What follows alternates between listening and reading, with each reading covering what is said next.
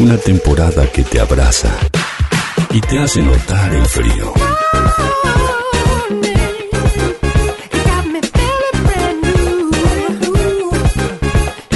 Invierno, sonidos que empujan tu día. Noticias en pocas líneas.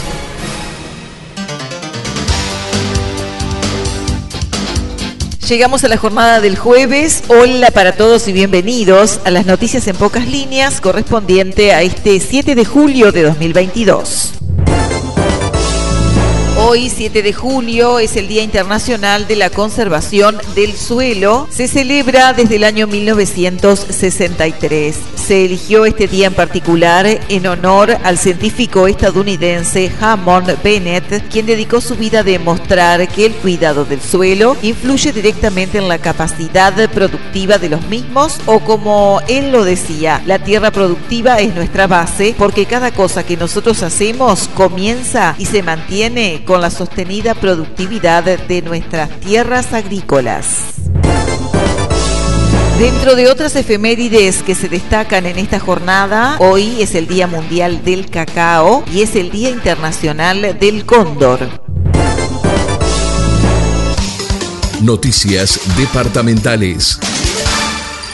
Teatro infantil en vacaciones de julio. La Intendencia de Colonia, a través de la Unidad de Asesoramiento para Colaboraciones y Eventos, informa que la Comedia Departamental de Colonia, dependiente de la Dirección de Cultura, estrena su nueva obra, Escuela El Ceibo, de Lorena Rochón, basada en textos del maestro Firpo. Entrada libre y gratuita. El 8 de julio, a la hora 10 y a la hora 13, en la escuela número 82 del barrio El General, el sábado 9 de julio a la hora 16 en el Salón de Artes Escénicas Casa de la Cultura de Colonia del Sacramento, el lunes 11 de julio a la hora 15 en Casa de la Cultura de Ombúes de la Valle, el miércoles 13 de julio a la hora 15 en la Sala de Teatro de Biblioteca José Pedro Varela de Rosario, el jueves 14 de julio a la hora 15 en Sala de De Palmira Teatro Nueva Palmira.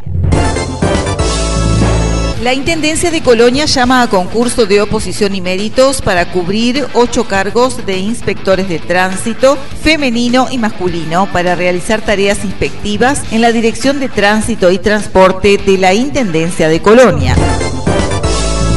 Este sábado 9 de julio a la hora 20.30 en la sala de De Palmira Teatro llega desde Colonia del Sacramento el elenco La Farola. No te lo pierdas, estarán presentando El hombre de la flor en la boca de Luigi Pirandello. Actuarán Bruno Gea y Mario Núñez con dirección y puesta en escena a cargo de Mercedes Ruch. Grupo de teatro independiente La Farola, Asociación Civil, presenta en temporada 2022 El hombre de la flor en la boca en la sala de De Palmira Teatro.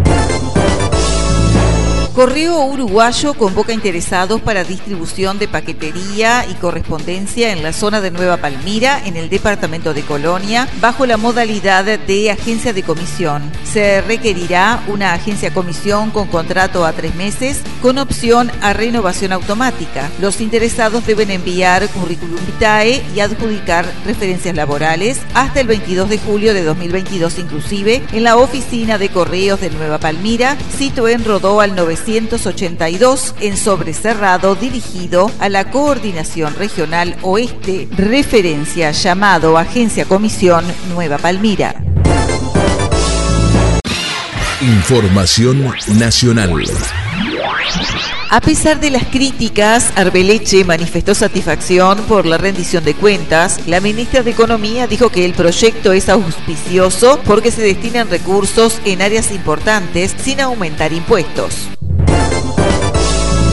El Ministerio de Trabajo y Seguridad Social podrá establecer extensiones por seguro de paro sin proceso parlamentario. El proyecto aprobado en el Parlamento establece que sea el Ejecutivo el que las prorrogue para los sectores más afectados de la pandemia. El Poder Ejecutivo remitió a fines de junio un proyecto para facultar al Ministerio de Trabajo y Seguridad Social a establecer regímenes especiales de subsidio por desempleo total o parcial para ciertas categorías laborales empresas o sectores de actividad económica afectados por la pandemia. Referentes de UDELAR firmaron carta pública que critica fondos destinados en rendición. Dentro de los signatarios están el investigador Rafael Radi, la científica Pilar Moreno y el virólogo Gonzalo Moratorio.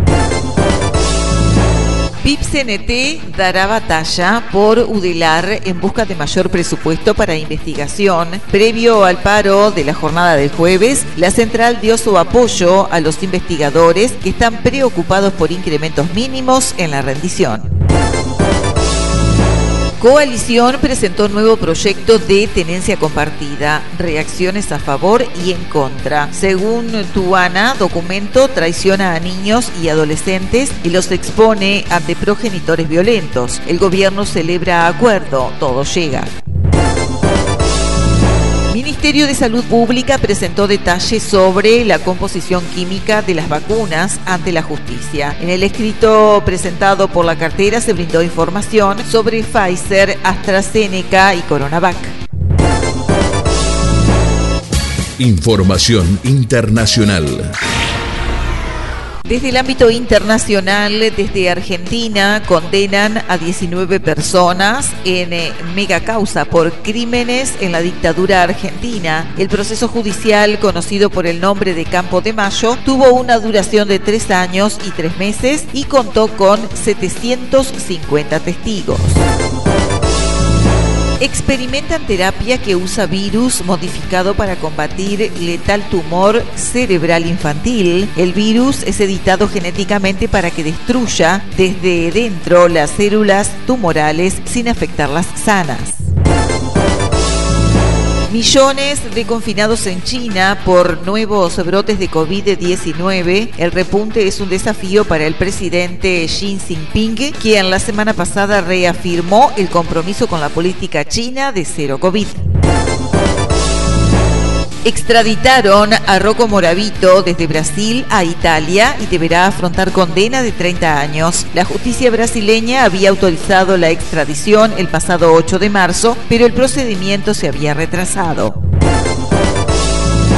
A 25 años del hallazgo de los restos del Che, las dudas persisten en Bolivia. Todavía no está claro quiénes informaron sobre la presencia del guerrillero y de dónde provino la orden de ejecutarlo.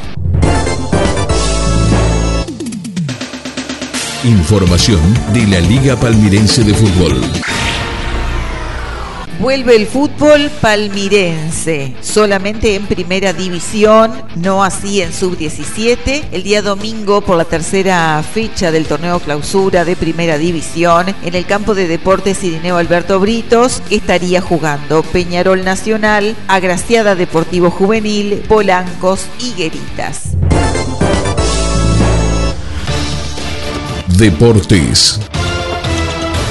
Con más información del ámbito deportivo, hablamos del fútbol uruguayo. El gremio de los futbolistas decidió levantar el paro y retorna a la actividad profesional. Mutual Uruguaya de Futbolistas Profesionales decidió tras reunión el retorno a la actividad, levantando el paro que se había decretado. Las autoridades de la Mutual Uruguaya de Futbolistas Profesionales se reunieron en su sede con representantes de los planteles del fútbol profesional y decidió levantar el paro que había iniciado el pasado 30 de junio por hechos violentos vinculados en el deporte. Vamos a los detalles de cómo se jugará la cuarta fecha del campeonato intermedio. Mañana, viernes 8, Albion City Torque en el Saroldi a la hora 15. El sábado 9, Deportivo Maldonado Wanders en el domingo burgueño a la hora 10. Liverpool Rentistas en el Belvedere a la hora 15. Nacional Plaza Colonia en el Gran Parque Central a la hora 20. El domingo Danubio River Play en Jardines del Hipódromo a la hora 12, Boston River Defensor Sporting en el Juan Antonio Lavalleja de Trinidad a la hora 16, Peñarol Fénix en el Campeón del Siglo a la hora 19. El día lunes 11 de julio, Cerrito, Cerro Largo en el Palermo,